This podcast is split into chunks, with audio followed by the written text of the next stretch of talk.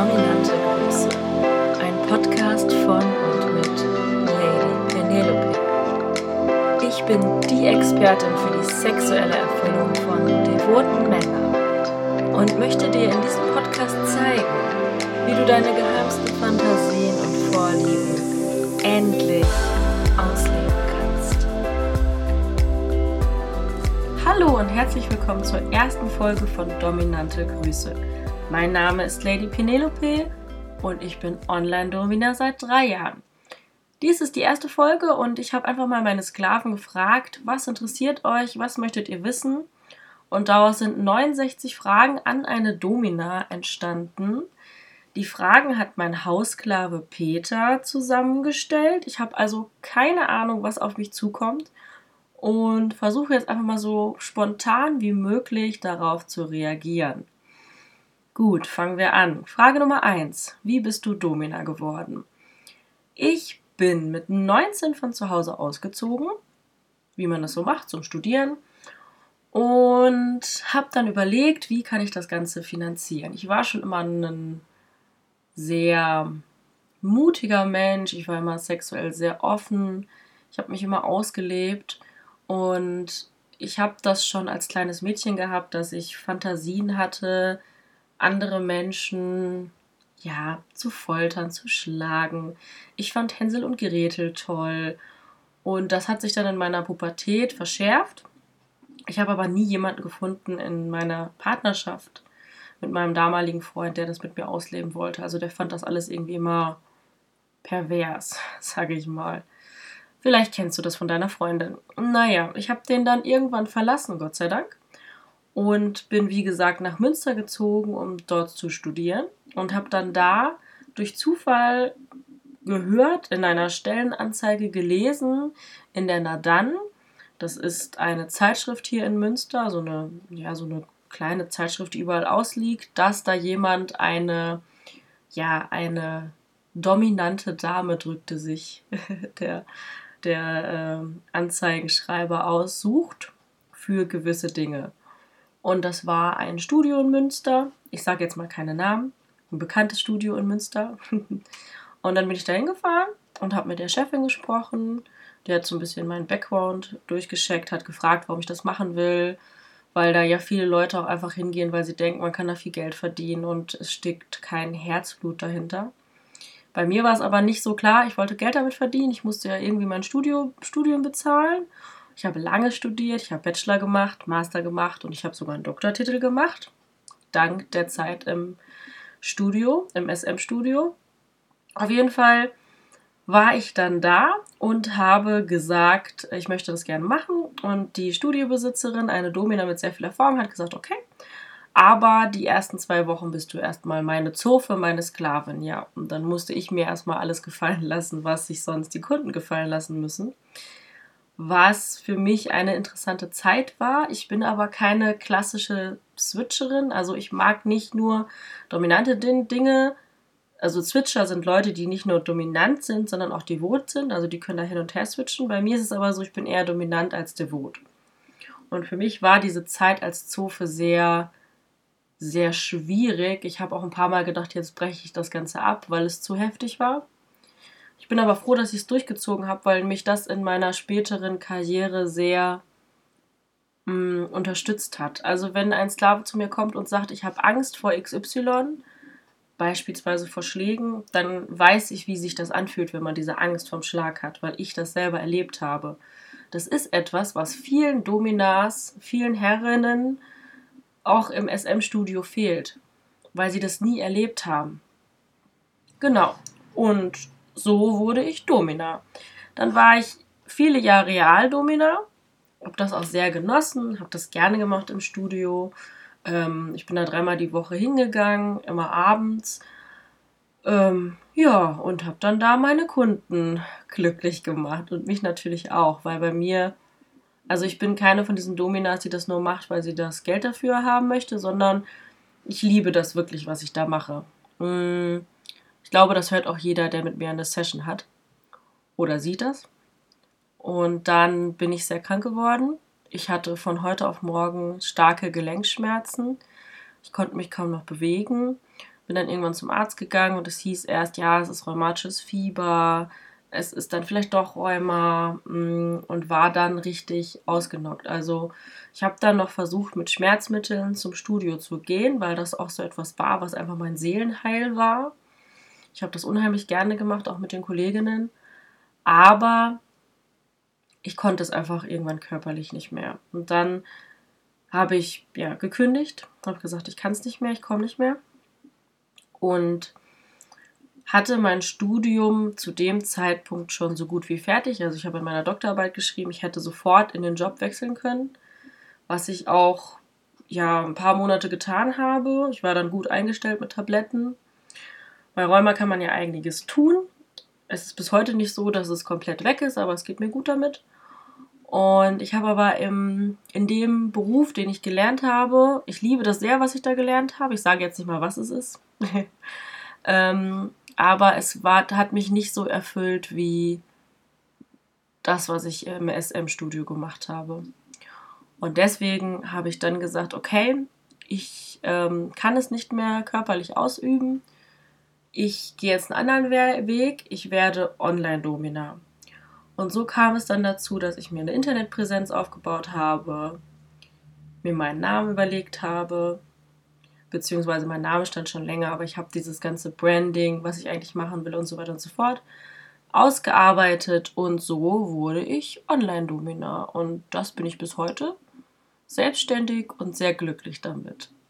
Obwohl mir die Zeit als Realdomina oft ja noch sehr fehlt, aber ich glaube, dass es so für mich fast so genauso, fast genauso erfüllend ist. Genau. Frage Nummer zwei. Machst du das wegen dem Geld oder weil es dich geil macht? ja, das ist eine Frage, die ich sehr oft gestellt bekomme. Ich sage da immer beides. Erstens, ich würde niemals einen Beruf machen, der mich nicht glücklich macht. Ich habe einen guten Beruf gelernt, ich habe lange dafür studiert. Ähm, ich würde da vielleicht auch mehr verdienen, aber es würde mich nicht glücklich machen was ich mit meinen Sklaven jeden Tag mache, macht mich geil, macht mich glücklich und erfüllt mich mit etwas. Es gibt meinem Leben Sinn. Und das ist etwas, was ich in meinem Ausbildungsberuf wahrscheinlich nie hätte. Genau. Frage Nummer drei. Was sagen deine Eltern dazu? ja, die wissen das noch gar nicht so lange. Ähm, ich habe, wie ich angefangen habe, im SM-Studio zu arbeiten, war mir das irgendwie peinlich. Das glaube ich, geht, glaube ich, jedem oder vielen so. Äh, nicht jeder geht da so weltoffen mit um. Ähm, ich habe dann aber, wie das mit dem, mit dem Rheuma aufkam und wie ich dann gesagt habe, okay, mich macht mein Beruf nicht glücklich, da war meine Familie, oh Gott, was machen wir jetzt? Und du hast da so lange für studiert und hast da so viel Geld für ausgegeben, was willst du denn jetzt mit deinem Leben anfangen? Und dann habe ich das gesagt und dann war der Schock groß, der Schreck saß tief. Oh Gott, was sollen jetzt die, äh, die Nachbarn da von uns denken? Ähm, das kannst du doch auf keiner Party erzählen. Das kann man doch nicht sein ganzes Leben lang machen und so weiter und so fort. Besonders meine Mutter war da ganz schlimm. Mein Vater hat gesagt, ja gut, wenn es dir Spaß macht und Geld bringt und solange du dich da nicht in Gefahr bringst, ist mir egal. Hauptsache du bist glücklich. Meine Mutter war da eher so, ach ja, was sollen die Leute sagen? Ich habe dann aber viele Gespräche mit ihr geführt und habe ihr gesagt, Mama, mich macht das glücklich und was mich glücklich macht, sollte dich auch glücklich machen. Ich verlange nicht von dir, dass du das deinen alten Weibern beim Kegelclub erzählst, aber ich möchte, dass du dass du mich so annimmst und akzeptierst, wie ich bin.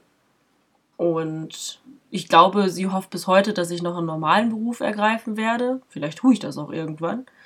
Weiß man ja nicht. Aber im Großen und Ganzen ist das kein Gesprächsthema mehr zwischen uns. Es fühlt sich auch kurz an, dass man nicht mehr jeden Tag mit einem Lügenkonstrukt aufstehen muss. Denn das ist es ja.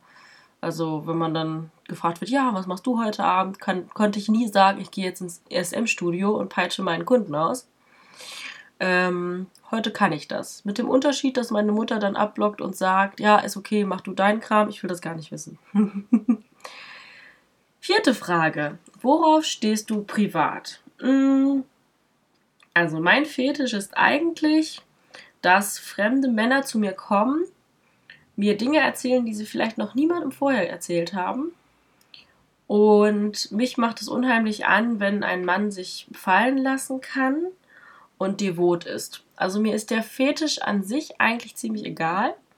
Also ob da jetzt jemand kommt, der auf Feminisierung steht oder auf, auf Keuschhaltung oder das ist mir eigentlich total egal. Ich mag dieses, dieses, ähm, den Mann quälen, sag ich jetzt mal, also aufs Äußerste gehen, ähm, ihm Lust bereiten und höre das dann auch sehr gerne. Also wenn ein, ein Sklave bei einer Telefonerziehung laut für mich stöhnt und sagt, wie geil ihn das macht und wie toll das ist, dann ist das für mich ähm, unheimlich erregend. Darauf stehe ich auch privat, also ich kann das Private und das, das Berufliche da nicht trennen. Ähm, ich lebe das privat anders aus als in einer Session mit einem Sklaven, wo ich Geld für nehme. Hm, privat ist es so, ich habe einen Haussklaven, der Peter, und der Peter wohnt bei mir. Der Peter wird als Schwein gehalten im Stall in seinem eigenen Dreck, den er nicht wegräumen darf und das ist alles sein Fetisch.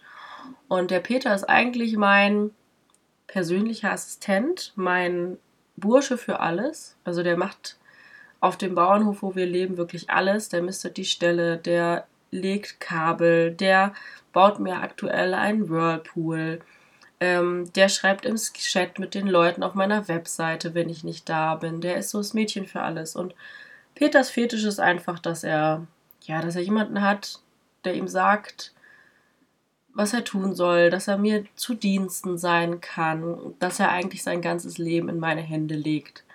Und das ist für mich auch unheimlich sexuell erfüllend, weil ich mit Peter einfach extremere Dinge machen kann, die ich mit einem Sklaven, der in eine normale Chat-Erziehung, pardon, hier wird nichts geschnitten, Chat-Erziehung kommt, ähm, mit dem mache ich ja andere Dinge, als ich mit dem Sklaven mache, den ich schon seit fünf Jahren habe. Ähm, genau. Privat ist es auch so, also ich habe einen, einen Haussklaven, den Peter, ich habe ein Dienstmädchen, die Madeleine, und Madeleine wohnt aber nicht bei mir. Also ich habe gleich zwei private Leute, die, die mir zu Diensten stehen und an denen ich mich ausleben kann. Und ich lebe mit meinem Freund auch auf dem, also der lebt auch bei uns auf dem Bauernhof. Es ist sein Haus, wir haben es gekauft. der hat gar kein Problem damit. Und ähm, mein Freund ist aber nicht devot, wie viele Leute glauben. Er ist auch nicht dominant. Er ist, wie man das im Fachjargon nennt, ein Vanilla. also jemand, der weder dominant noch devot ist. Ähm, und er hat aber auch noch nie ein Problem damit gehabt, dass ich diesen, diesen Weg gegangen bin. Genau. Wo wir auch schon bei Frage 5 wären, hast du einen Freund? Ja. Und ich liebe meinen Freund. Also immer, wenn Leute, wenn Sklaven mir schreiben, oh, ich habe mich verliebt in dich, kann ich dich heiraten, dann sage ich immer, nö. Ich bin mit einem Menschen zusammen, den ich über alles liebe und den ich niemals gehen lassen würde. Und das hat nichts irgendwie.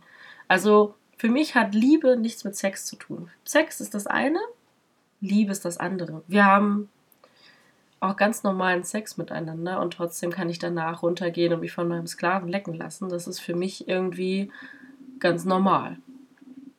Frage Nummer 6. Weiß dein Freund von deinem Beruf? Ja. Ich muss aber dazu sagen, er wusste es nicht immer. Also ich bin nicht zum ersten Date gegangen und habe gesagt, äh, und übrigens, ich bin Domina. Das habe ich nie gemacht. Ich habe immer meinen anderen Ausbildungsberuf genannt und habe ähm, ihm, da waren wir sechs Monate zusammen und ich hatte ein gutes Gefühl. Also ich war wirklich, also ich bin bis heute dolle verliebt in ihn. Und dann waren wir beim Schwimmen und dann habe ich gesagt, du, ich, ich muss dir da was sagen und es fiel mir auch wirklich schwer. Ich, ich bin gar nicht das, was du denkst, ich bin eine Domina.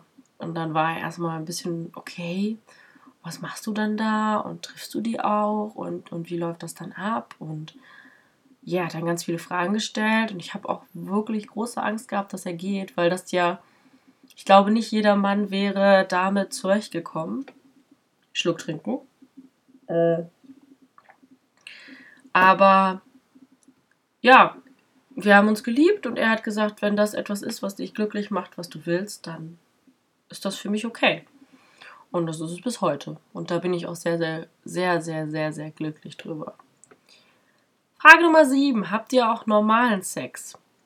Ich denke, das bezieht sich auf meinen Freund, weil mit meinen Sklaven habe ich keinen klassischen Sex. Also eine Domina schläft nicht mit ihrem Kunden. Wissen viele Leute nicht. Eine Bezahllady schon, eine Domina nicht.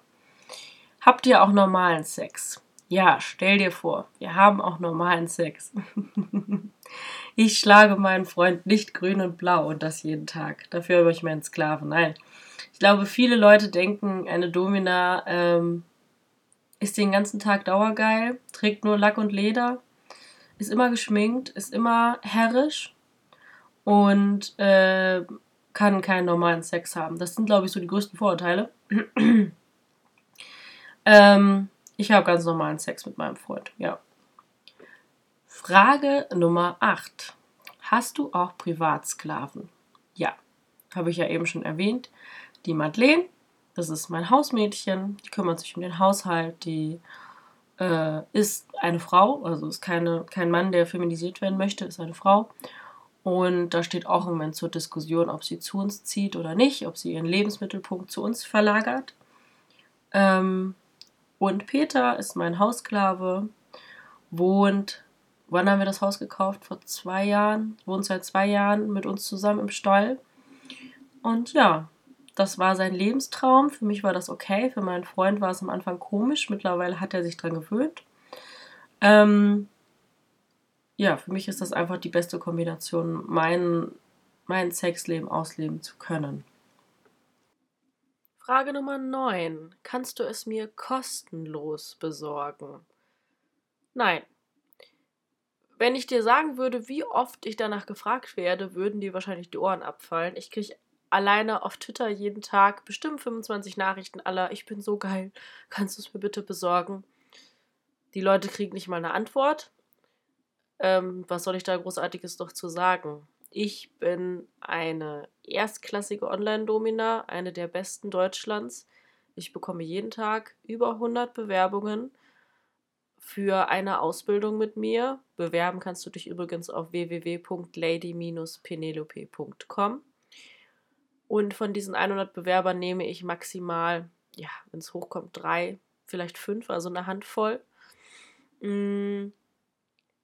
Ich suche mir meine Bewerber so extrem aus, dass du dich glücklich schätzen kannst, wenn du von mir genommen wirst. Und wir, ja, das machen können, was dich so geil macht. Mm wenn du mir mit etwas kommst, aller, ah, ich will es kostenlos besorgt bekommen und so weiter und so fort, bist du halt raus. Und bei mir gibt es keine zweite Chance. Das solltest du dir vorher überlegen, bevor du das machst. Das sollte dir klar sein. Wenn es dir nur darum geht, eben schnell mal einen runtergewedelt zu bekommen, würde ich dir vorschlagen, dass du dich vielleicht an eine andere Online-Domina wendest, die nicht so exklusiv ist wie ich. Nummer 10. Nochmal trinken. Wer war dein schlimmster Kunde? Hm. Wer war dein schlimmster Kunde? Also in der Realerziehung ist es oft so, dass die Leute sich da besser benehmen, weil, ja, ich glaube, live ist das einfach anders. In der Online-Erziehung ist es so, dass man leider viele Arschlöcher trifft. Jetzt habe ich Arschloch gesagt, ist auch egal. ich kann mir in meinem eigenen Podcast nicht den Mund verbieten. Ich hatte, als ich angefangen habe, Online-Domina zu werden, hatte ich einen Sklaven, der hieß Frank. Ich sage jetzt einfach mal seinen Namen. Ähm, und der Frank stand auf verschiedene Dinge, aber vor allem auch auf dieses Blackmailing.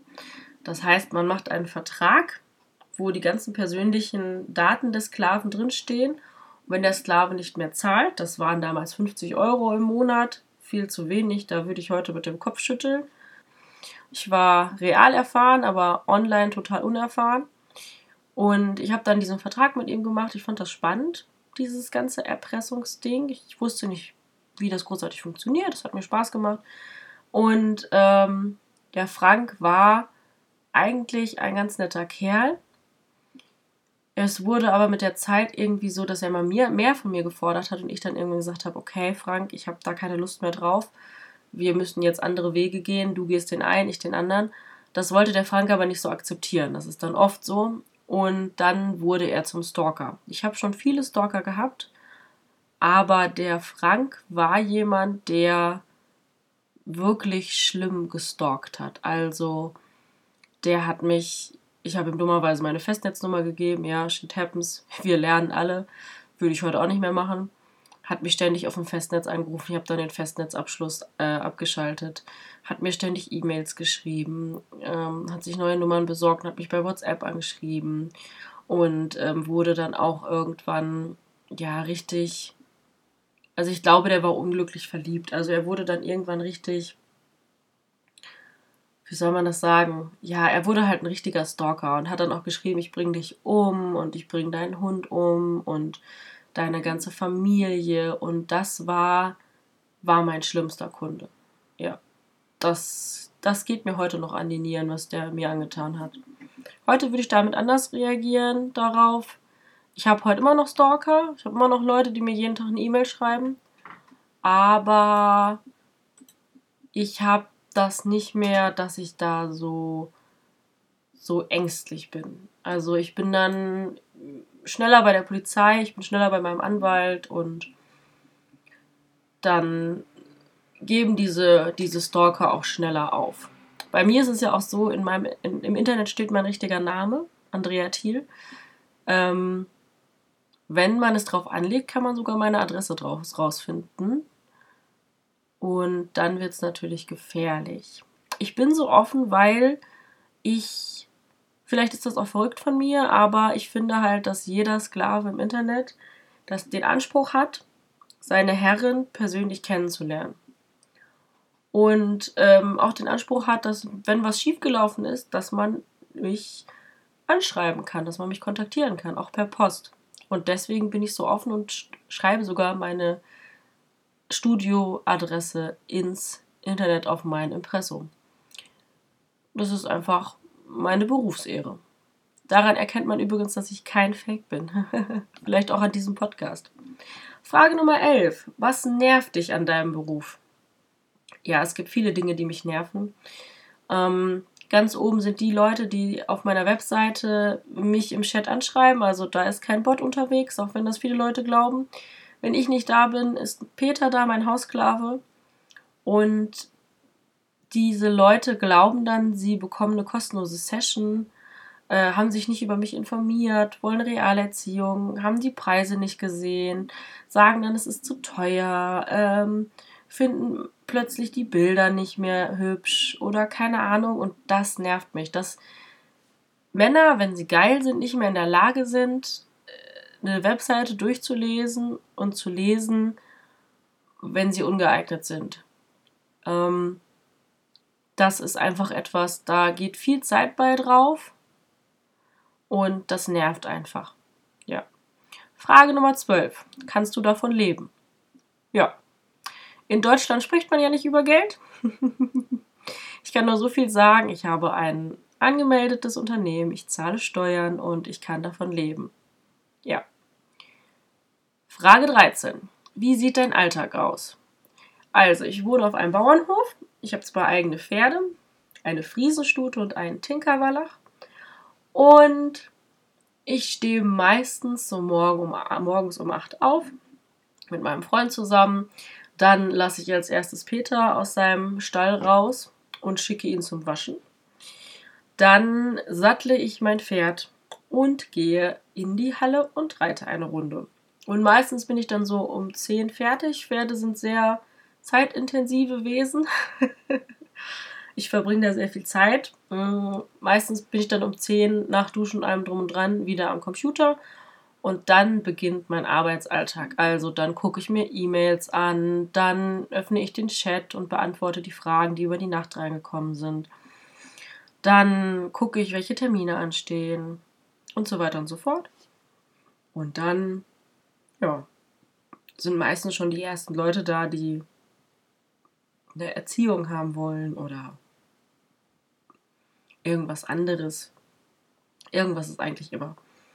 Ja, und dann arbeite ich bis, kommt immer drauf an, also ich gehe reiten montags, ich gehe tanzen dienstags, ich gehe schwimmen mittwochs, nochmal schwimmen donnerstags, freitags gehe ich zum Fechten und samstags dann nochmal zum Reiten und sonntags gehe ich zum Maga abends.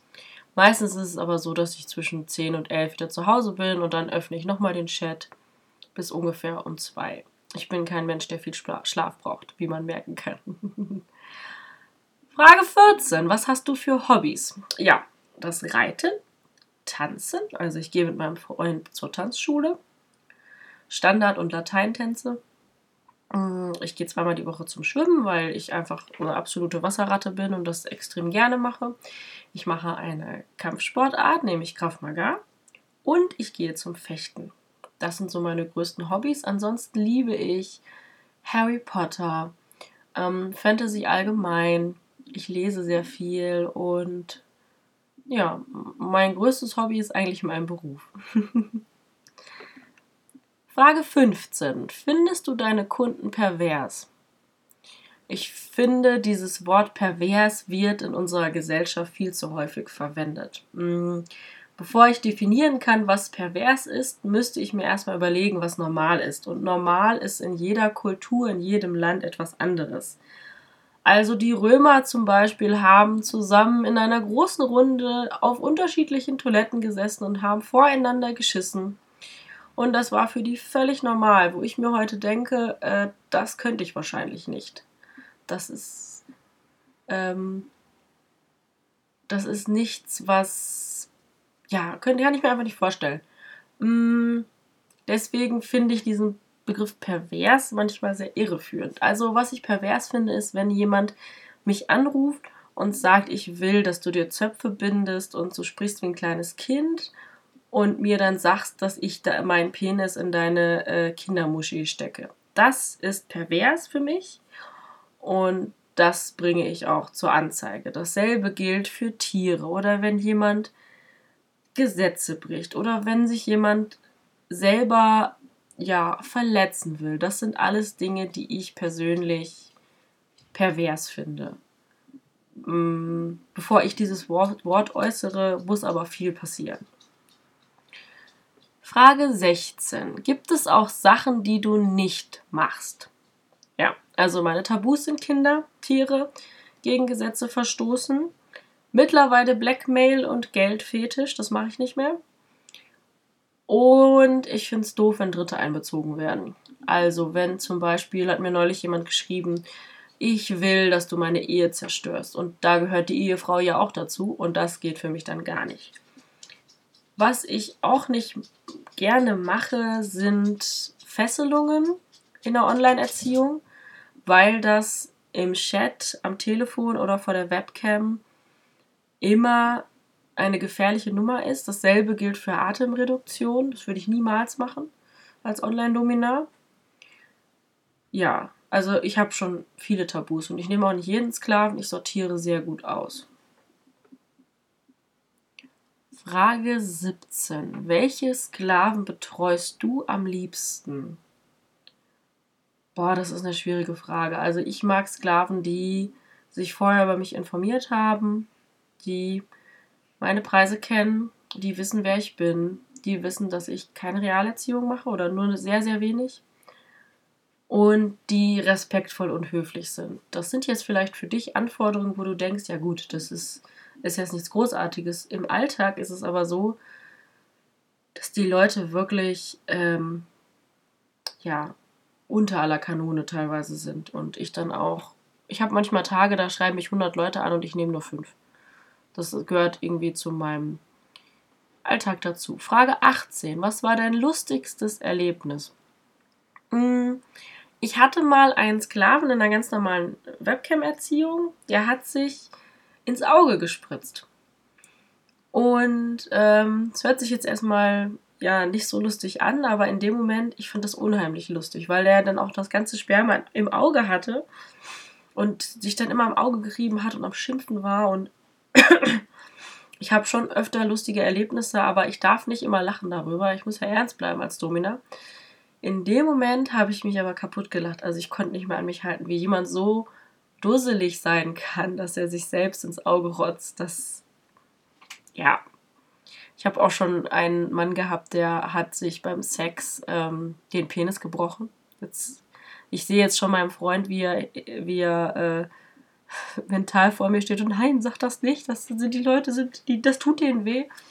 Ja, der ist äh, irgendwie mit dem Penis irgendwo dran gekommen, im Ständer, keine Ahnung, wie er das gemacht hat. Schickte mir dann ein Bild von einem Penis, der ja erst gerade war und dann schief runterging und mich dann fragte, ob das noch okay sei. ja, ich bin offensichtlich Urologe, ne? Frage 19. Bist du schon mal bedroht worden? Ja.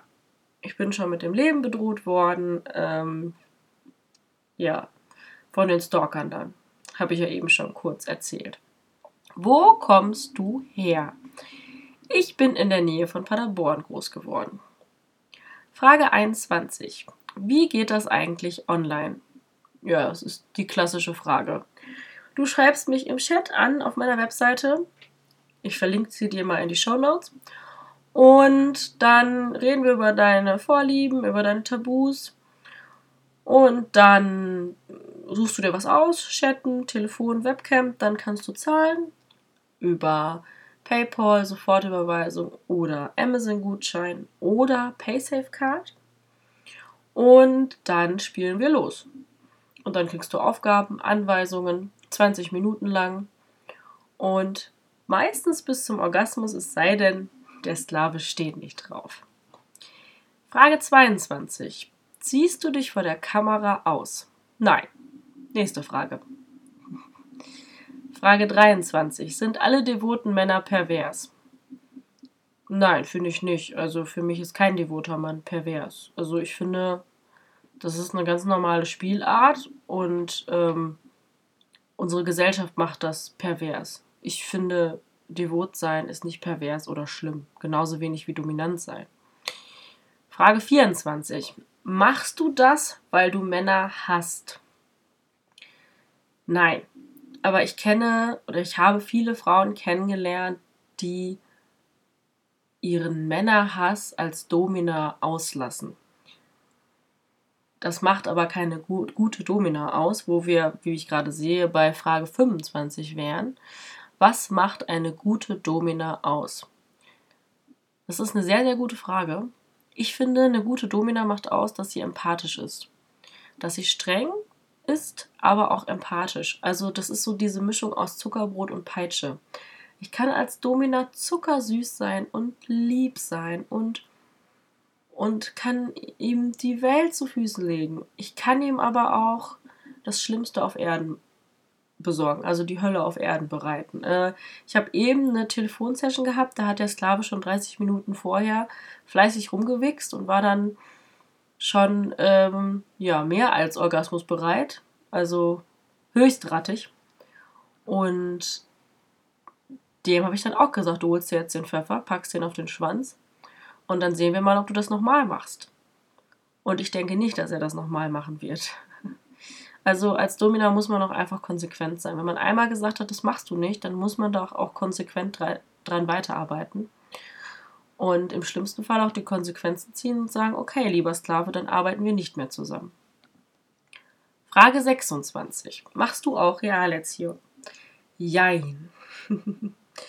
ich mache immer noch Realerziehung, ja, aber nur noch drei oder vier Mal im Jahr und zu einem Preis, bei dem die meisten Sklaven wahrscheinlich hinten rüber kippen würden, weil einfach sehr viele Leute danach fragen und ich sehr exklusiv bin und ich wegen meinem Rheuma danach mindestens eine Woche flach liege. Und deswegen mache ich das nur noch maximal viermal im Jahr. Frage 27. Findest du, dass es Fremdgehen ist, wenn jemand zu dir kommt? Hm, schnelle Antwort: Nein. Ich finde, dass es nicht Fremdgehen ist, weil ich die Person ja zum Beispiel nicht anfasse. Ähm, ich glaube aber, dass es oft was mit Geheimnissen zu tun hat. Und ich finde es auch nicht gut, wenn ich höre, dass mir jemand sagt, ich habe eine Freundin und die soll das auf gar keinen Fall erfahren. Ich ganz persönlich finde das nicht schön. Ich finde, dass man mit seinem Partner offen auch darüber reden kann. Das ist jetzt die Kurzfassung dieser Frage, äh, der Antwort. Ich werde aber im nächsten Podcast nochmal ganz genau auf dieses Thema eingehen. Frage 28. Betreust du auch Frauen? Ja, und sogar sehr gerne. Ich bin nämlich bisexuell. Und meine ersten Erfahrungen habe ich mit meiner damaligen Freundin gemacht. Frage 29. Wie erkenne ich eine Fake-Domina? Das ist ein ziemlich schwieriges Thema, worüber ich auch nochmal einen Podcast machen werde. Ich glaube, dass es etwas damit zu tun hat, ja, wo du die Frau schon mal kennenlernst. Also viele machen den Fehler, dass sie einfach bei Kick, Skype, WhatsApp mit jemandem schreiben, den sie über eine Anzeige kennengelernt haben. Dann werden vier, fünf Sätze geschrieben über Vorlieben und so weiter und so fort. Und eigentlich kennst du nichts von der Frau, außer vielleicht ihren Namen, ihre Kontaktdaten. Und ähm, ja, dann wird das Geld bezahlt und du siehst sie nie wieder. Sie hat dich dann blockiert. Das ist eine absolute Frechheit. Sollte viel öfter zur Anzeige gebracht werden. Also, wenn dir das schon mal passiert ist, ich weiß, es ist ein schambesetztes Thema, aber fass bitte deinen Mut zusammen und geh zur Polizei. Denn wenn wir alle nicht diese Leute anzeigen, ruinierst du dir damit dein eigenes ja, Sexualleben, dein eigenes Vergnügen. Denn das ist einfach Betrug, wenn jemand sowas macht. Woran erkennst du diese Damen? Also sie weigern sich daran, dir den sogenannten Fake-Check zu schicken. Das heißt ein Bild von ihr mit zum Beispiel, wichtiger Tipp, niemals deinen Namen oder Telefonnummer draufschreiben lassen. Das kannst du mit Photoshop so einfach fälschen. So klug sind die Damen dann doch. Sondern lass sie eine bestimmte Handgeste machen. Ähm, oder sag ihr, sie soll sich fotografieren mit einer Tasse und dann irgendeine Handgeste machen. Das kannst du schlechter, äh, schlechter fälschen mit Photoshop. Ja, und dann kann ich dir einfach nur den Tipp geben, geh zu einer Domina, wo der Name im Impressum steht. Et voilà, mein Name steht im Impressum auf meinen Seiten www.lady-penelope.com findest du im Impressum, dass dort dick und fett steht, Andrea Thiel ist Inhaberin. Und dann hast du eine Adresse, Ottohahnstraße in Münster, wo du hinschreiben kannst, falls dir das mit mir passieren sollte, was natürlich nicht der Fall sein wird, denn ich bin so angreifbar. Das ist der große Unterschied. Wenn ich dich verarsche, lande ich im Knast. Wenn dich irgendeine dahergelaufene Tante im Internet verarscht, wo du nichts von ihr weißt, ist die Wahrscheinlichkeit, dass da jemals irgendwas passieren wird, sehr gering. Also vertrau am besten jemandem, der eine professionelle Webseite hat und von dem du weißt, dass er dich nicht abzocken wird. Denn du bezahlst viel Geld dafür, dass du deinen Spaß hast, dann willst du auch was davon haben. Frage Nummer 30. Was hältst du von finanzieller Erpressung? Nix. Ich hatte da mal jemanden, der hieß Frank, von dem habe ich vielleicht eben schon mal erzählt, der Stalker, der äh, ja finanziell erpresst werden wollte mit einem sogenannten Blackmail-Vertrag. Das ist ein Vertrag, der besagt, dass du immer wieder Geld zahlen musst, ansonsten verpetze ich dich an deine Ehefrau, an deinen Arbeitgeber und so weiter und so fort und erpresse dich halt damit. Ich habe das damals mitgemacht, weil ich es nicht besser wusste. Also ich habe immer viel ausprobiert und bin dann zu dem Entschluss gekommen, das mache ich nicht mehr. Also finanzielle Erpressung, Blackmail gehört zu meinen Tabus. Aber wenn das dein individueller Fetisch ist und du das gerne machst, dann leb das aus und geh zu einem Profi, der Ahnung davon hat, wie zum Beispiel Lady Anja. Oder zu jemandem, dem du vertraust. Aber bitte niemals zu jemandem, wir hatten es gerade mit den Fake-Damen, die dich dann wirklich richtig hart erpresst. Da habe ich schon Fälle gehabt, da schrieben mir Männer, ja, ich habe schon 12.000 Euro an diese Frau gezahlt und sie hört einfach nicht auf. Und Leute, ganz im Ernst, das macht dann auch keinen Spaß mehr. Das ist zumindest meine Meinung. Frage 31. Was war der ungewöhnlichste Fetisch, den du je hattest? Boah, das ist eine sehr, sehr schwierige Frage. Also, unge hm, für mich ist ja vieles nicht ungewöhnlich. Also, irgendwann werden ja Dinge auch normal. Was viele Leute krass finden, ist, wenn ein Mann zu mir kommt, der gerne als Frau leben möchte, sich operieren lässt und dann für mich anschaffen geht. Ähm, davon habe ich zwei im Moment. Im Moment. Die eine steht in Düsseldorf und die andere in Basel. Und ja, die stehen da halt und ja, verkaufen ihren Körper und ich bekomme das Geld. Die dritte ist im Moment dabei, sich wieder zu erholen. Ja, die hatte gerade eine, eine, ja, wie nennt man das dann, eine, ja, die Umwandlung zur Frau in Bezug auf die Brust-OP und die ist ziemlich nach hinten losgegangen. Es gab Blutungen und davon muss sie sich jetzt erstmal wieder erholen. Das ist, glaube ich, ein ungewöhnlicher Fetisch, der aber sehr viel Spaß macht, wenn man weiß, wie er geht. Es gibt auch Leute, die kommen zu mir und haben Tötungsfantasien. Also die finden es sexuell erregend, wenn ich sie in ihrer Fantasie quäle und umbringe. Das ist natürlich etwas, was man mit großem Fingerspitzengefühl behandeln sollte. Ob da wirklich nur eine Fantasie hinter steckt oder der Wunsch nach einem Suizid und dann bräuchte derjenige keine Online-Domina, sondern einen guten Therapeuten. Aber solange er dabei nicht verletzt wird und es nur eine Fantasie ist, ist das für mich okay. Ähm, es gibt aber auch Sachen, wie zum Beispiel, ich hatte mal jemanden, der wollte, dass er sich Maden im, in den Penis einführt. Also der hat seine Harnröhre dann so weit gedehnt, dass er Maden einführen konnte. Hat mir auch ein Video davon geschickt. Und das war sogar ein Fetisch, der mir zu weit ging. Frage 32. Bietest du auch Langzeiterziehung an? Also, ich biete nur noch eine Form der Langzeiterziehung an, und zwar mein 8-Wochen-Coaching, eine Ausbildung als Sklave.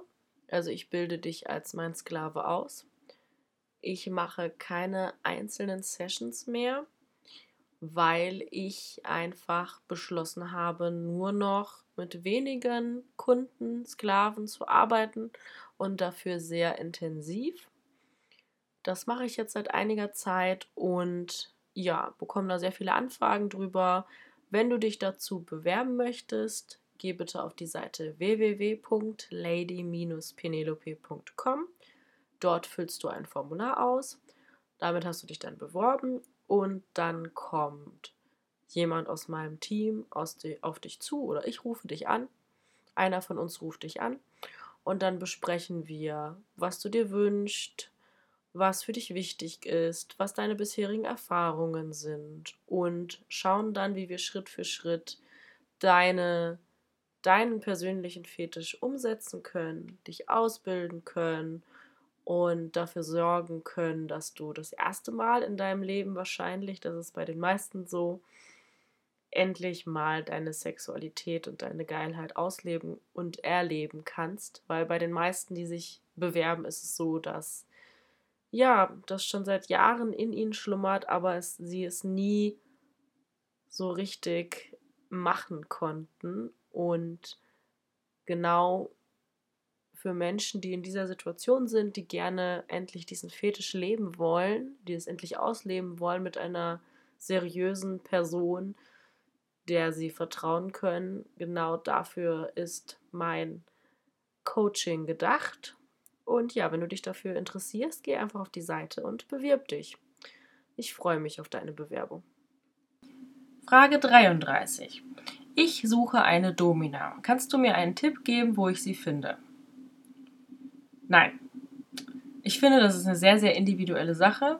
Ich habe gerade von dem Coaching-Programm gesprochen. Da kann ich dir da ein paar Tipps mehr geben als jetzt in der Kürze der Würze.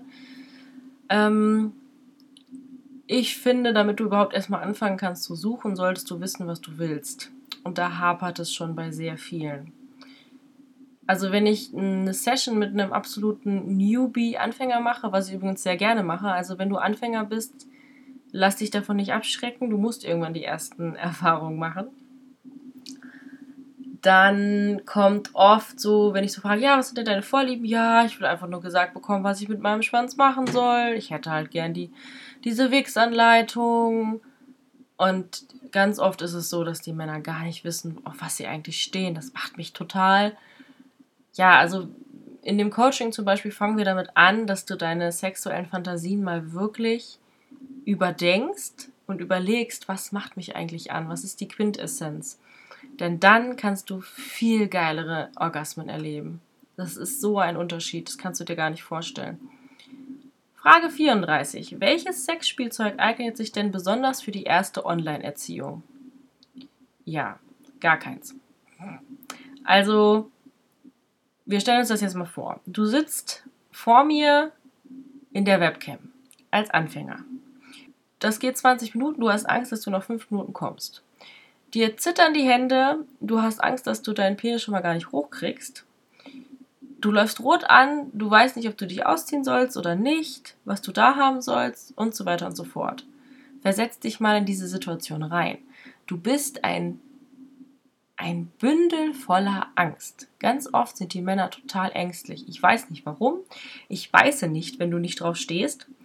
Ähm, ich habe überhaupt gar kein Problem damit, wenn du, wenn du unsicher bist und wenn du Angst hast. Ich hatte bei meiner ersten Session richtig Schiss richtig Schiss, besonders als Zofe damals. Jetzt muss ich mal einen Schluck trinken. Äh. Die haben mir auch so den Arsch versohlt, dass ich drei Wochen, wirklich drei Wochen nicht sitzen konnte. Also ich bin im Stehen mit meinem Pferd ausgeritten. Aber das sind Erfahrungen, die du machen musst. Du musst einmal durch diese Situation gehen, dass du eine Session hast und zum Thema Sexspielzeug. In der ersten Session hast du gar kein Spielzeug. Du hast nicht mal was zum Abbinden. Es geht einfach nur darum, dass du mal reinkommst und guckst, ob dir das gefällt. Und wenn du dann sagst, boah, das war geil, dann kann man überlegen, ob man vielleicht Analspielzeug kauft, ob man sich was zum Abbinden sucht, wie das mit dem Abbinden überhaupt geht. Es, du kannst so viel mit deinen Händen machen. Es gibt, ich kenne über 200 Wix-Techniken. Nicht immer nur dieses langweilige Rauf und Runter, Du kannst noch so viel. Ich kann, ich kenne Techniken, die dir, wenn du die Augen zumachen, machst, suggerieren, dass du gerade eine Fotze fixst. Das kannst du nur mit deinen Händen machen. Du brauchst kein Sexspielzeug in der ersten Session. Frage 35. Sind deine Sessions auch manchmal eklig? Das ist ein schwieriges Thema. Also, ich mache erstmal nichts, wo ich von vornherein weiß, dass bringt mich jetzt an den Rande meiner persönlichen mentalen Grenze. Also ich hatte einmal eine Session mit jemandem, der sich einen großen Dildo in den Arsch gesteckt hat und dann wollte, dass er den Dildo danach mit den Fäkalien, also die war noch dran, er hat sich offensichtlich vorher lange auf diese Session vorbereitet, sage ich mal, du musst jetzt ganz stark sein, wenn du das anhörst und nicht drauf stehst, hat das dann in den Mund gesteckt und wollte, dass ich ihm befehle, dass er so tief bläst, dass er würgen muss. Dann hat er wirklich so tief und energisch geblasen, dass er sich übergeben hat. Und das war einer der wenigen Momente, also das war eine Webcam-Erziehung, ich glaube im Studio wäre ich zusammengebrochen, wo ich mal weggucken musste und geschluckt habe. Hm das war für mich eklig. Das war, das war schon mentale Grenze. Also ich musste nicht hinterher spucken, aber es war schon eine extremere Sache. Ihn hat das übrigens völlig, völlig geil gemacht. Frage 36. Ich habe auf deiner Seite gelesen, dass du Männern beibringst, einen multiplen Orgasmus zu haben. Wie geht das denn bitte? Ja, viele Leute glauben, das ist einfach nur Marketinggeschwätz und funktioniert doch überhaupt nicht und so weiter und so fort. Nö, es funktioniert wirklich, wenn du dich darauf einlässt und lernst. Im Grunde genommen ist es ganz einfach. Wenn du kurz davor bist, einen Orgasmus zu haben, spannst du die richtigen Muskelpartien an und das Sperma fließt wieder zurück in deine Prostata. Das ist eigentlich der ganze Trick. Dazu musst du können, deinen Orgasmus erkennen können. Das können schon ganz viele nicht, dass du weißt, wann du ungefähr kommst. Du musst die richtigen Muskelpartien anspannen können. Und dann musst du dich eigentlich fallen lassen können und deine Fantasien im Kopfkino ausleben können, wenn du weißt, worauf du stehst. Frage 37. Was hältst du von anderen Herrinnen im Internet? Also, es gibt eine Handvoll, die sind gut die haben eine professionelle Webseite, die geben sich Mühe, die sind energisch, ehrlich, dominant, die sind empfehlenswert. So, dazu gehört Lady Anja, Lady Julina, ihre Mutter und dann wird es auch schon dünn besät, meiner Meinung nach. Ich persönlich würde niemals einem Sklaven empfehlen, eine Herrin zum Beispiel von Twitter anzuschreiben, die da sich als angebliche Geldherrin äh, darstellt oder Anzeigen aufgibt bei markt.de oder sonst wo. Ich würde immer zu jemandem gehen, der eine vernünftige Webseite hat, der einen echt auch öfter mal was von sich postet, preisgibt. Bei mir ist es ja auch der Fall. Wenn du auf meinen Twitter-Account gehst, siehst du äh, Berichte von anderen Sklaven und siehst so ganz einfach und schnell, dass ich kein Fake bin.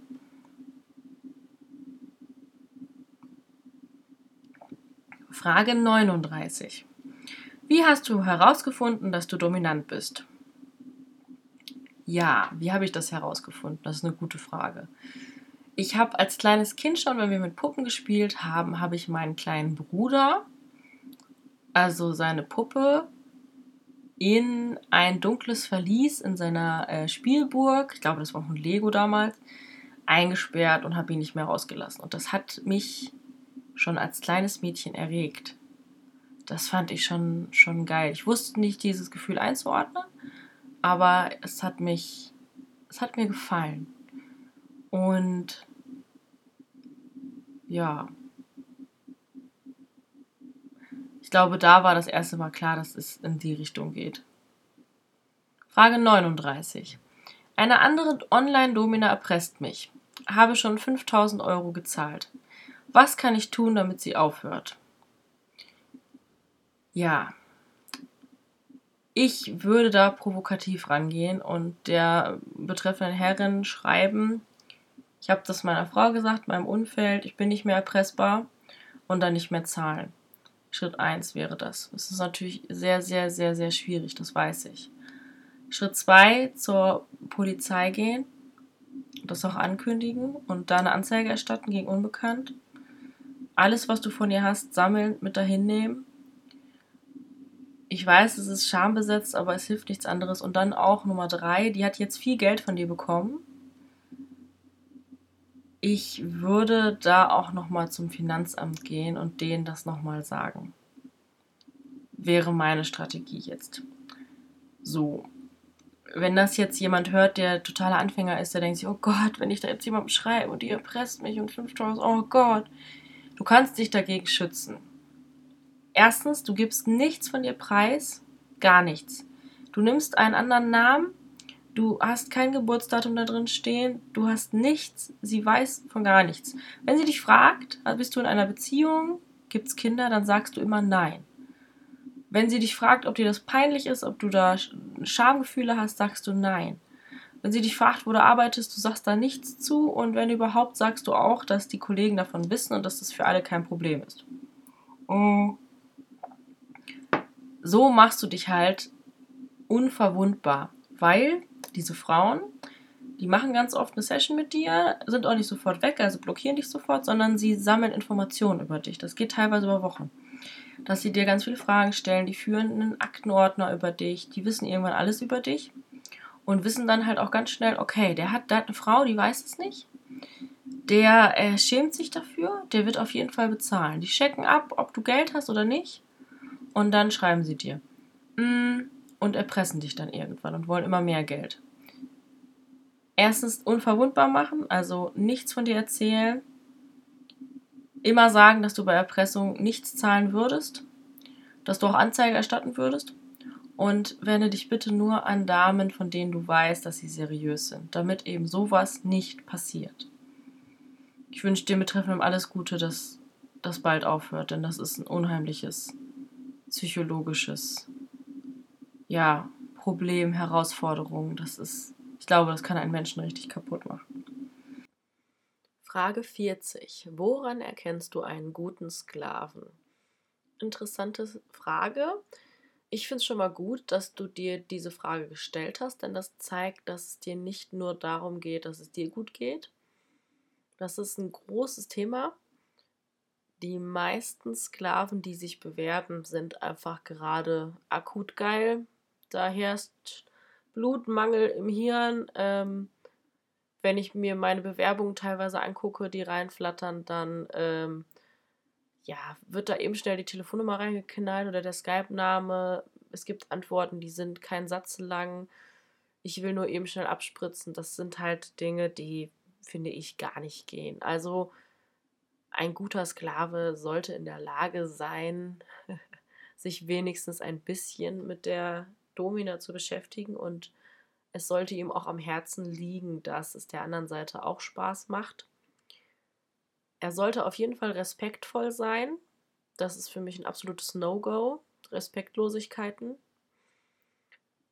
Ja, und ansonsten sollte er bereit sein, neue Erfahrungen machen zu wollen, ein gutes Vertrauen der Herren gegenüber zu, aufzubauen. Also das ist so eine Sache, die dauert ein bisschen länger, besonders wenn du schon schlechte Erfahrungen gemacht hast mit anderen Dominas, okay. Aber zum Beispiel in meinem, in meinem Coaching über acht Wochen ist es oft so, dass die Leute nicht verstehen, warum wir jetzt etwas machen. Und sie wollen es dann nicht machen und wehren sich dagegen. Und eine Woche später, wenn sie es dann umgesetzt haben, merken sie, ah, okay, das war jetzt da und dafür. Also bei mir ist es so, wenn ich dir etwas sage, dann hat das meistens einen tieferen Sinn. Es hat meistens was damit zu tun, dass ich dir etwas beibringen will. Und ein guter Sklave ist jemand, der sich auch einfach mal fallen lassen kann und sagen kann, okay, ich gebe jetzt die Kontrolle komplett ab und wir machen das jetzt. Das sind eigentlich so die Dinge, die ich mir am meisten wünsche. Du merkst, es hat jetzt weniger was mit Äußerlichkeiten zu tun oder viele sagen ja auch, mit, das hat was mit Geld zu tun. Ähm, für mich jetzt gar nicht. Ich suche mir die Leute sehr danach aus, wie sie, ähm, ja, wie sie sich einfach geben. Ob sie freundlich sind, hilfsbereit, respektvoll.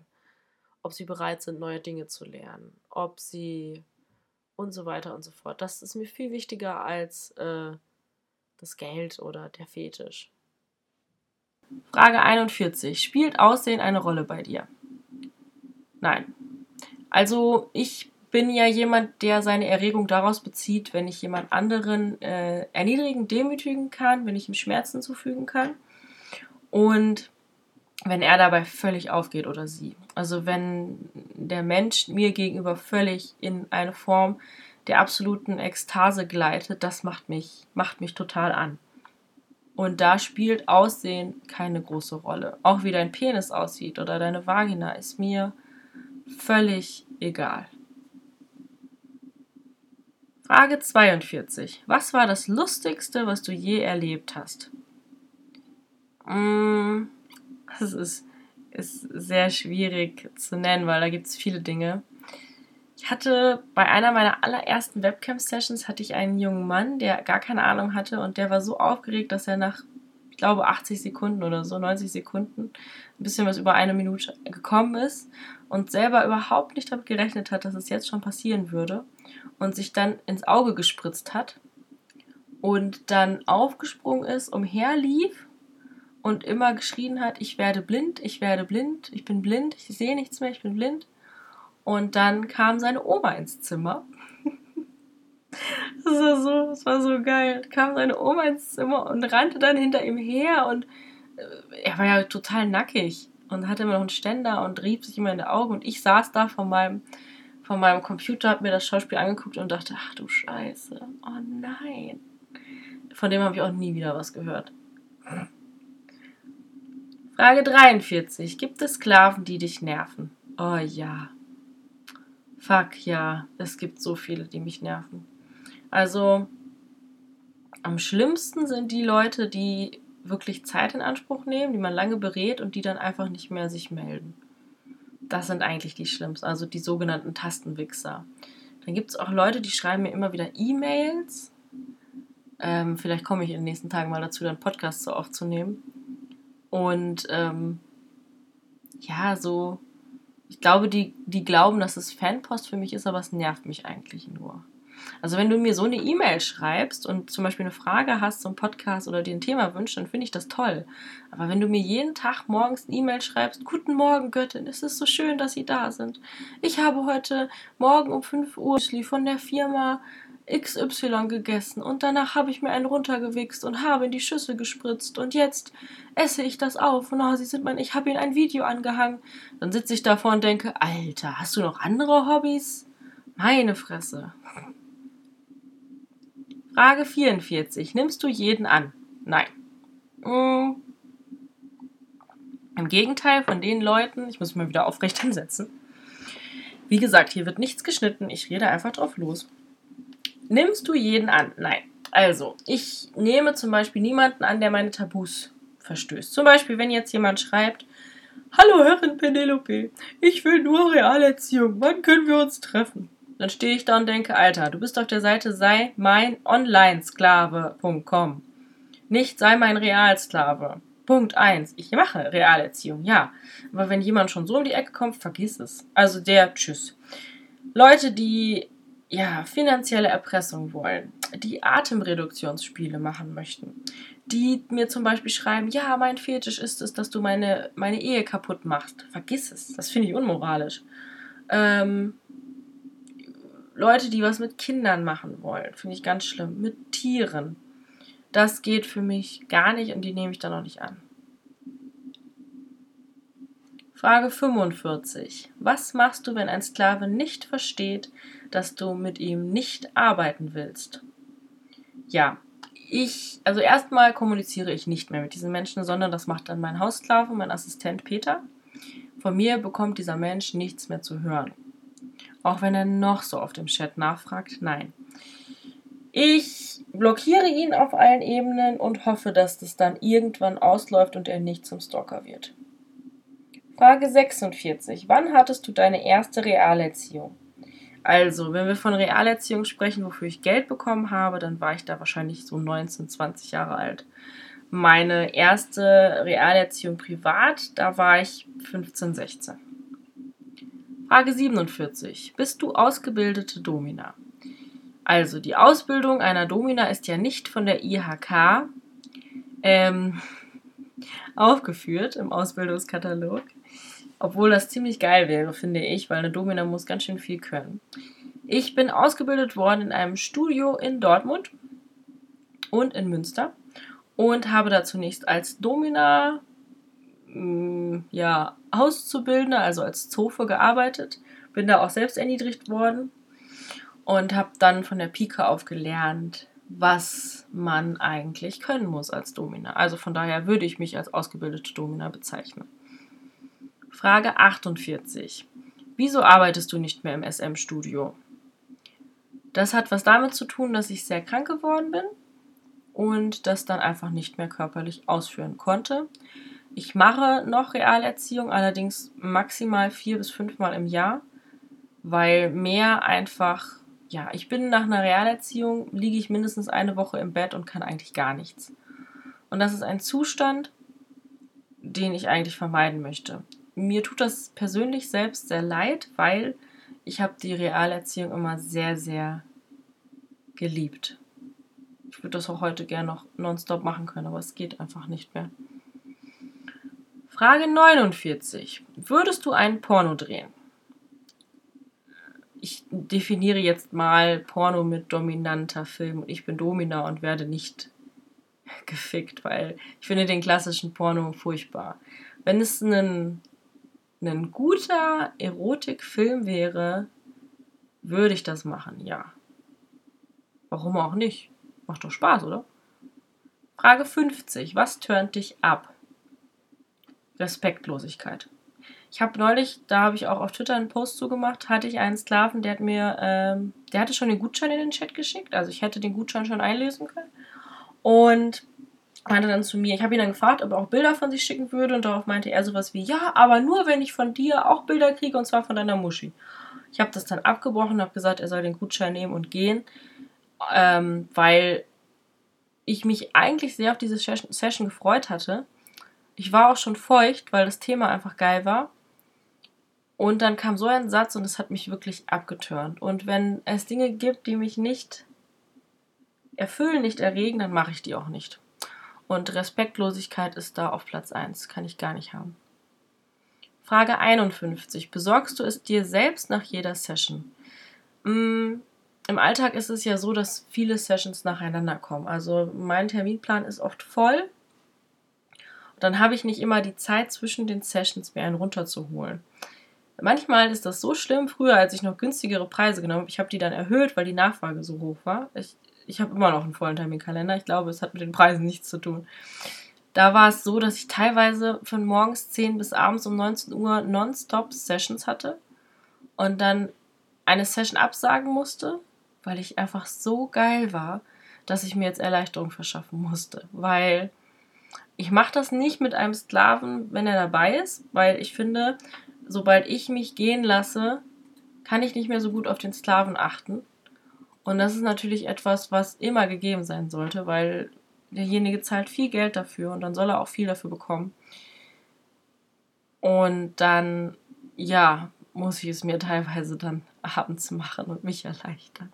Aber ich, ähm, mich erregt, erregen viele Sessions. Nicht alle, aber die meisten.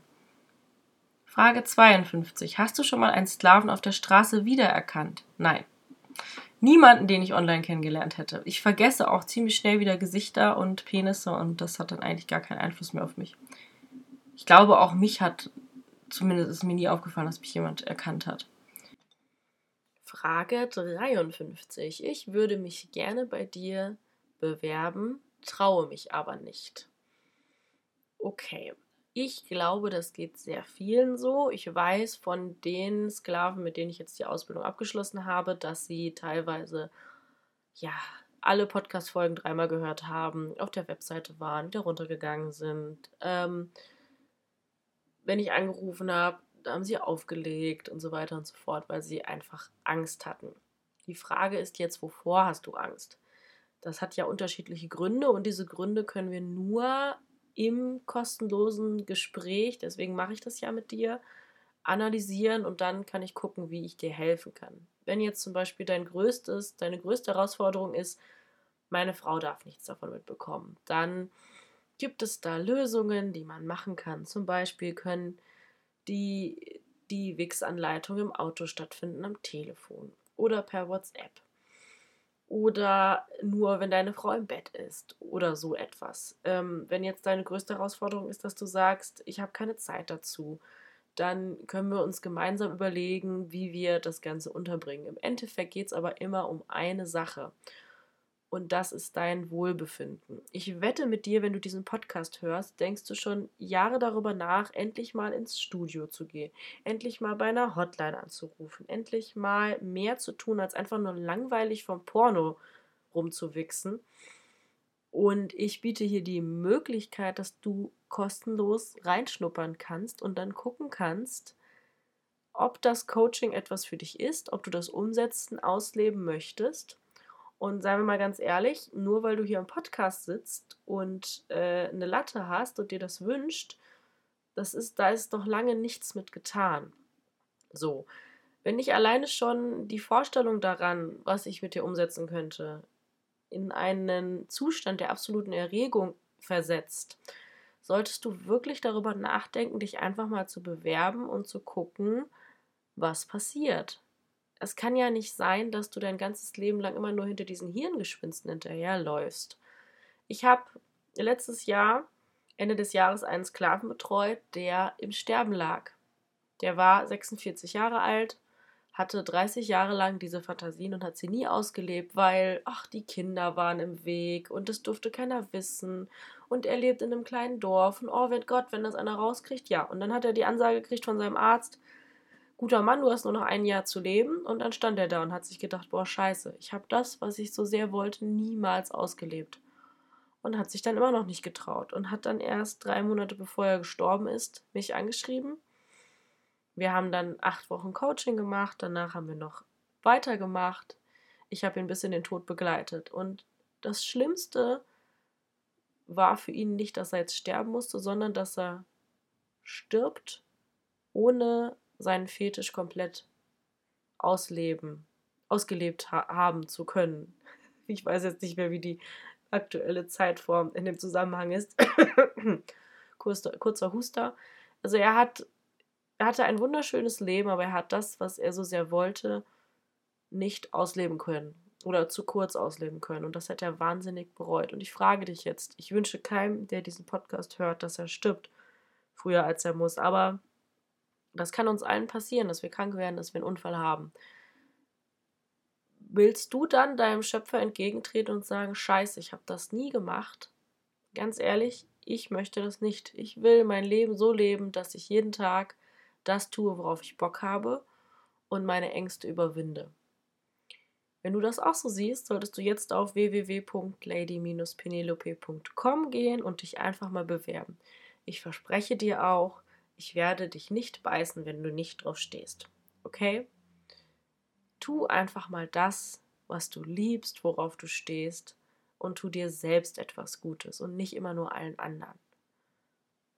Das wäre mein Statement dazu, dass du dich gerade nicht traust. Ich weiß, dass es für jeden schwierig ist, aber nimm das als ersten Befehl von mir an, dass ich dir jetzt befehle, auf meine Seite zu gehen, deinen Arsch hochzukriegen und dich zu bewerben, verdammt nochmal.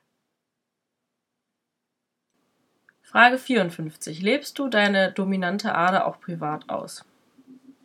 Ja, mit meinem Haussklaven.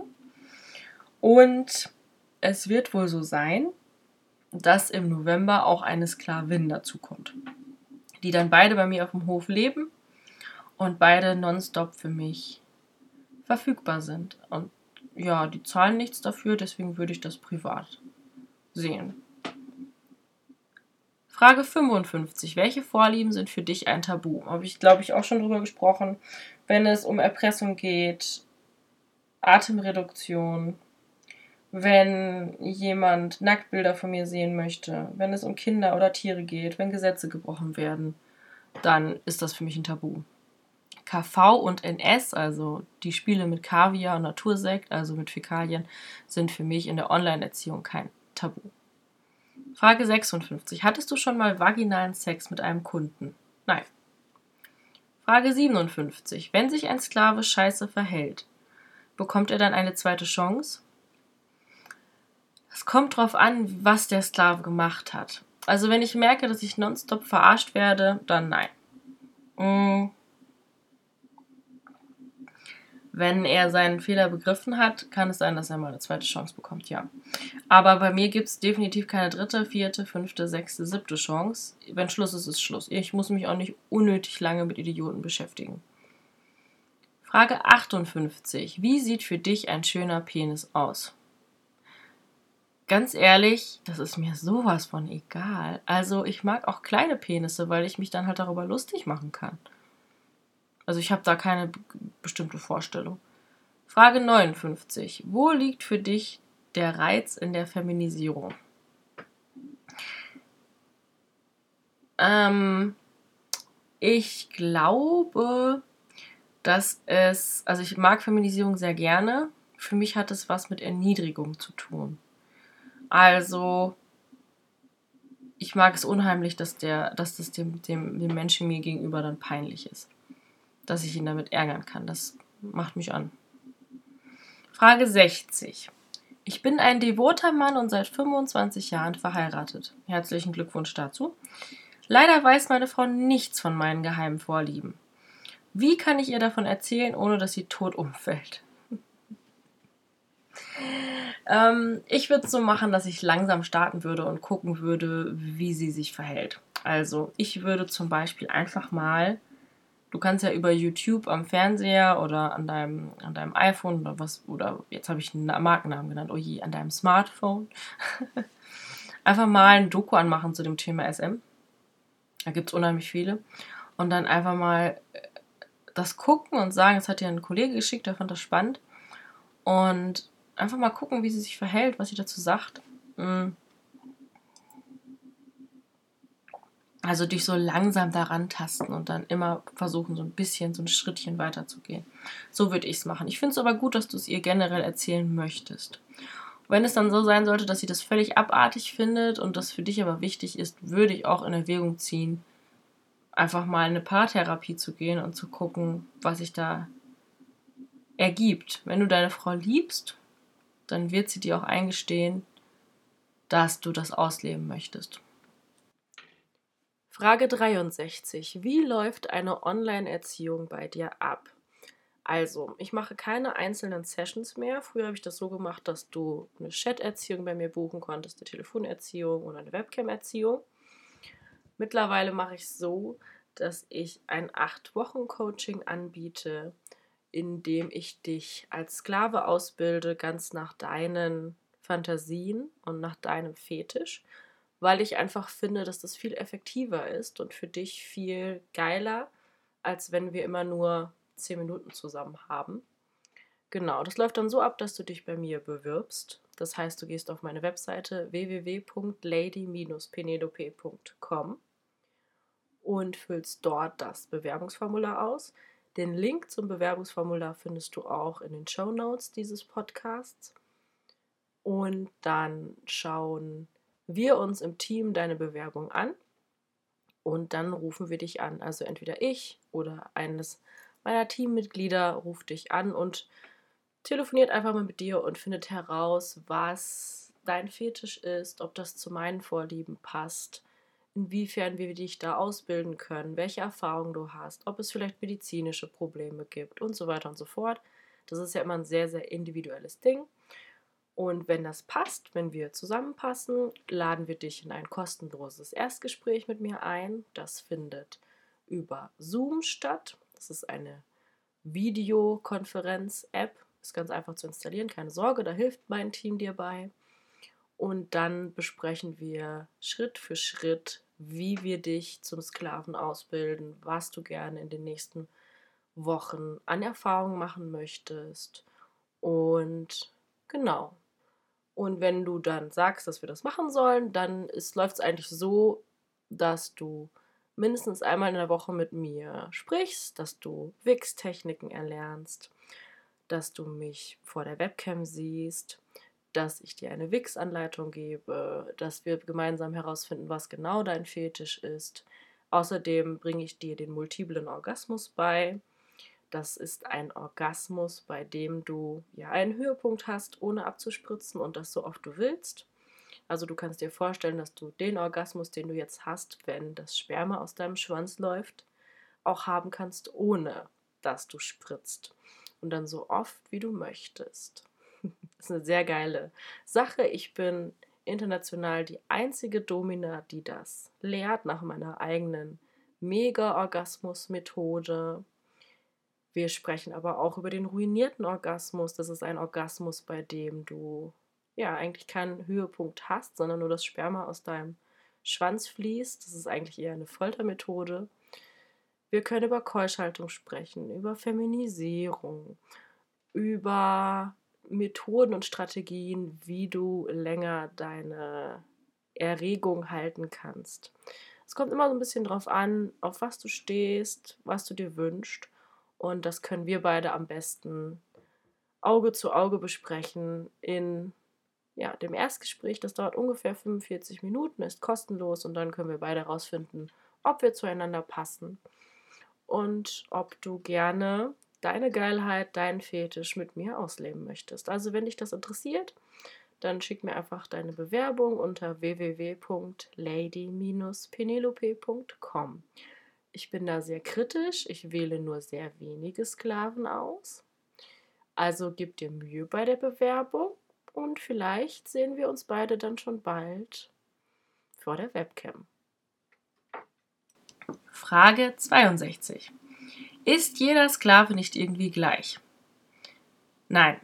Also jeder Sklave hat einen anderen Fetisch und jeder Fetisch ist auch nochmal anders. Also ich könnte mich stundenlang über die Fantasien von Menschen unterhalten.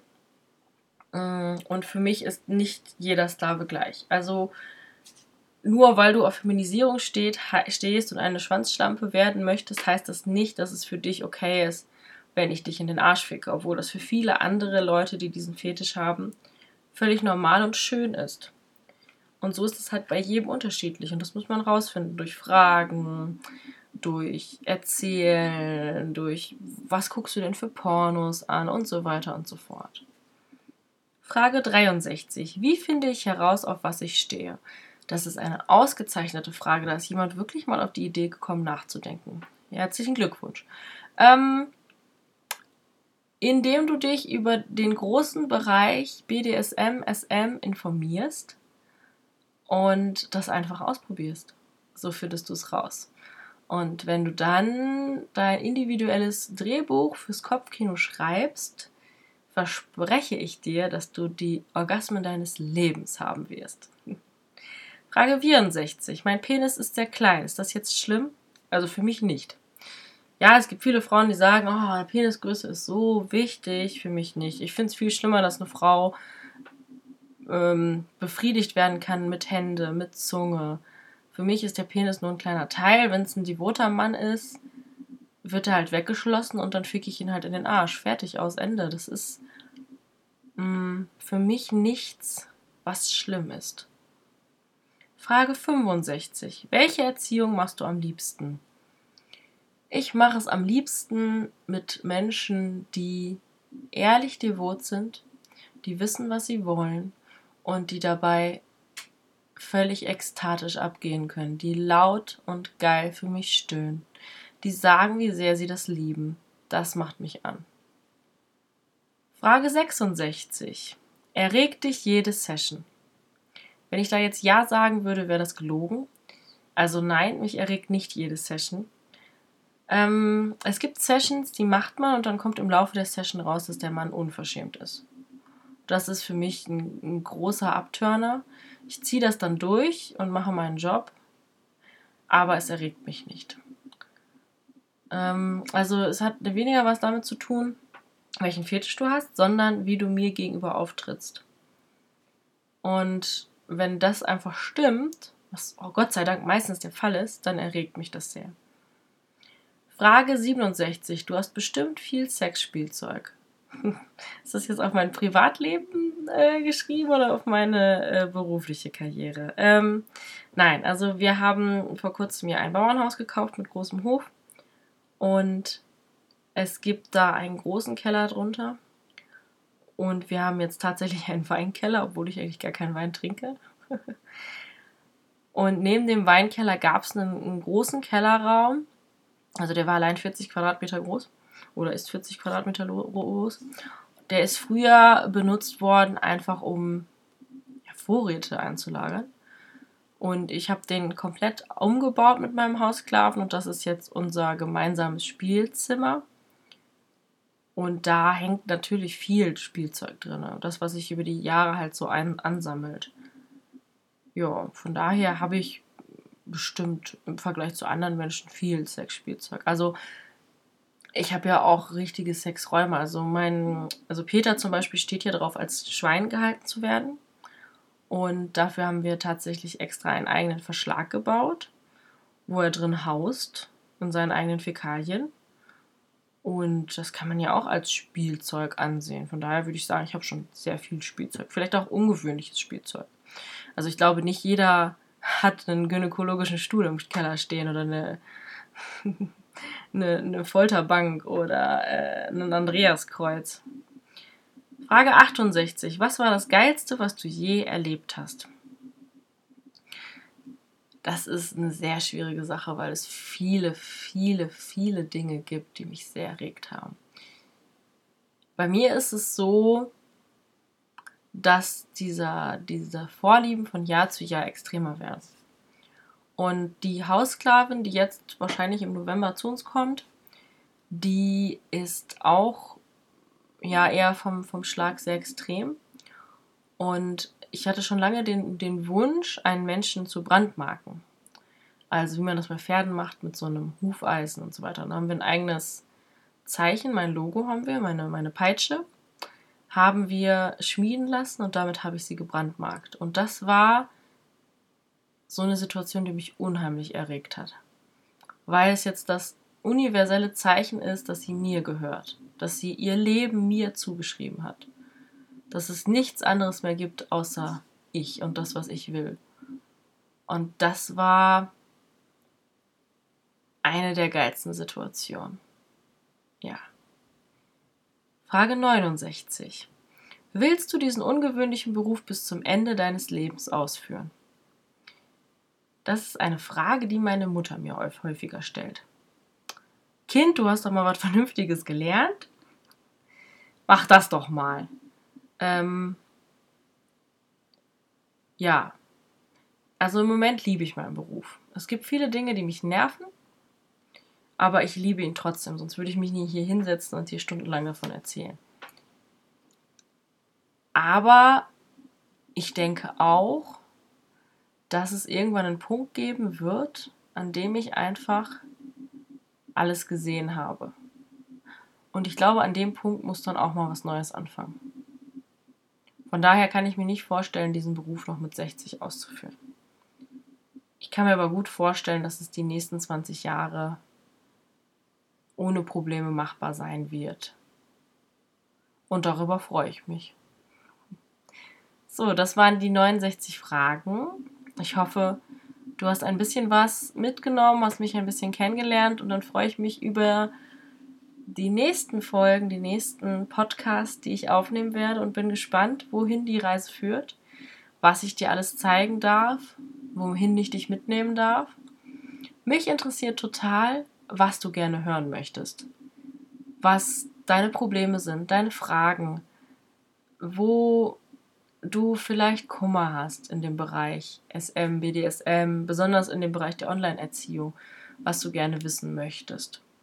Schreib mir doch einfach mal eine E-Mail, was dich interessieren würde, an mail at lady-penelope.com und dann hörst du vielleicht ja deine persönliche Podcast-Folge bald. Das wäre doch cool, oder? So, damit wäre ich für heute fertig und freue mich darauf, dich bald bei mir begrüßen zu dürfen. Hab einen wunderschönen Tag. Schön, dass du mir heute wieder zugehört hast. Wenn dir gefallen hat, was du gehört hast, war das nur ein kleiner Einblick. Willst du wissen, ob du für eine Ausbildung als Sklave geeignet bist?